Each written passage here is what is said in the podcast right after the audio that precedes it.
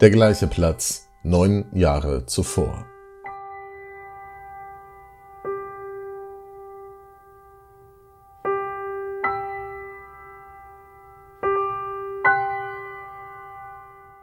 Vor dem Präsidentenpalast tänzelt eine junge Frau über das Pflaster. Sie ist 23, gerade erst hat sie ihr Studium in Englisch und Französisch abgeschlossen mit einer Arbeit über den französischen Kinopoeten Jean Cocteau. In diesem Sommer hat Ceausescu dem Staat ein hartes Sparprogramm verordnet, um die Pleite zu verhindern. Auch der staatliche Rundfunk wird drastisch verkleinert. Radiosender werden aufgelöst, es gibt jetzt nur noch ein Fernsehprogramm, das werktags zwei Stunden, am Wochenende vier, die immer gleiche Geschichte sendet. Der heroische Aufstieg des Diktators und seiner Familie. Genau dort, im Büro des letzten verbliebenen Fernsehsenders Rumäniens, wird Irina arbeiten. Gerade erst hat sie die russische Kinderserie Hase und Wolf übersetzt. Die Zensoren lassen eine Szene herausschneiden, in der der Hase mit einem roten, einem gelben und einem blauen Luftballon auftritt. Sie wittern eine geheime Botschaft. Es sind die rumänischen Nationalfarben.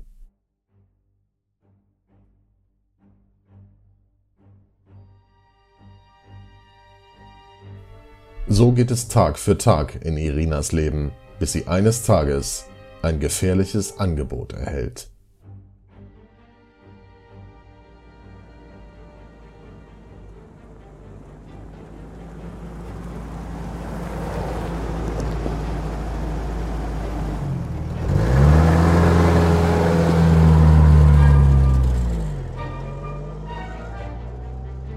Das gelbe Auto russischer Bauart nähert sich im Schritttempo dem Schlagbaum. Der Fahrer hat angehalten, kurbelt das Fenster herunter. Aussteigen, Kofferraum aufmachen, befiehlt der Grenzsoldat. Hier haben sie viel Erfahrung mit Schmugglern, Zigaretten, Alkohol aus dem Westen, Pornografie. Im Kofferraum stehen zwei Umzugskisten. Der Soldat öffnet den Deckel und erkennt schnell, was sich hier stapelweise findet. Es sind vielleicht 50 oder 80 Stück. Es sind VHS-Kassetten, Filme aus dem Westen, die hier verboten sind. Der Fahrer nimmt eine und drückt sie dem Soldaten in die Hand. Bloodsport mit Jean-Claude Van Damme. Es ist seine Bezahlung. Er winkt seinem Kollegen, der nun die Schranke öffnet. Das gelbe Auto passiert die Grenze.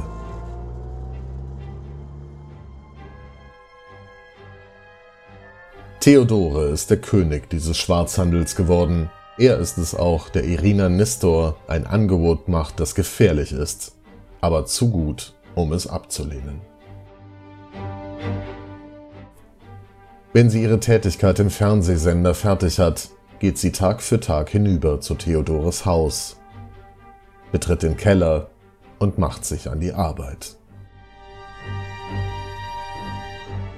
Am Anfang soll sie nur die illegal eingeführten Filme aus Amerika übersetzen. Dann erscheint es einfacher, wenn sie sie auch gleich vertont. Drei, vier, manchmal fünf Filme schafft sie in einer Nacht.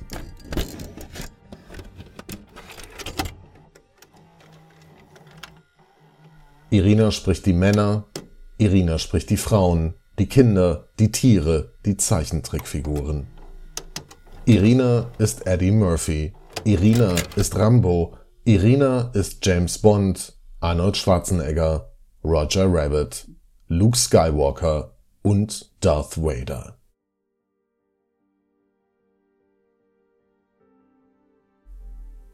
Irina ist der Film in Rumänien. Am Ende wird sie in 3000 Filmen, allen Figuren, ihre Stimme geben, sogar E.T. Wenn eine Kassette fertig ist, wird sie in Theodores Haus kopiert, dann noch einmal kopiert, die Kopien weiter kopiert. Der Schwarzhandel blüht. In den Kofferräumen kleiner Fahrzeuge gelangen sie in den letzten Winkel des Landes. Zu den 20 Millionen Rumänen, die Gefangene in ihrem eigenen Land sind. In den Plattenbauten von Bukarest den Hinterhöfen in der Walachei, den Wohnsilos in Temeswar, den Dorfsälen irgendwo in Siebenbürgen kommen sie an.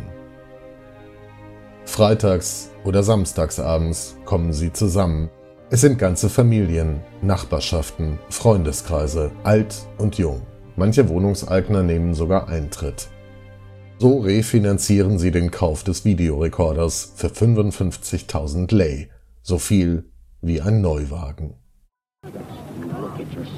Uite-te la tine, ce hal ești! You are a disgrace to the uniform. Ești o rușine pentru uniforma de polițist. Mișcă, mișcă, mișcă, mișcă. Auf zu kleinen Röhrenfernsehern gibt es, durch zu viele Kopien in schlechter Bildqualität, die Blockbuster der letzten Jahre zu sehen.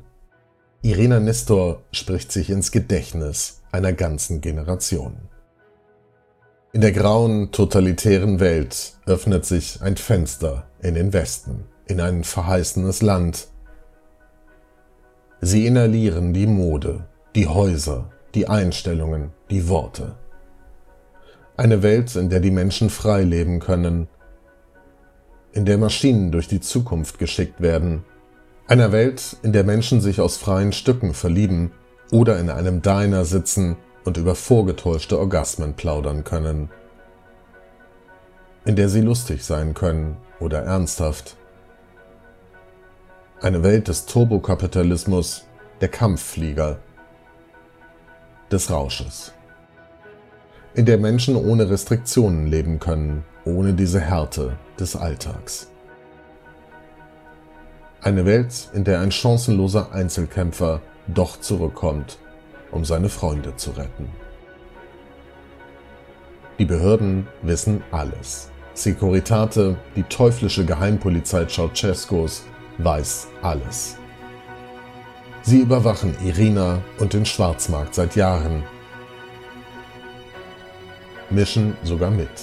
Aber am Ende wollen auch sie am Wochenende statt des reglementierten Staatsfernsehens einen Blick in den goldenen Westen werfen und schreiten nicht ein.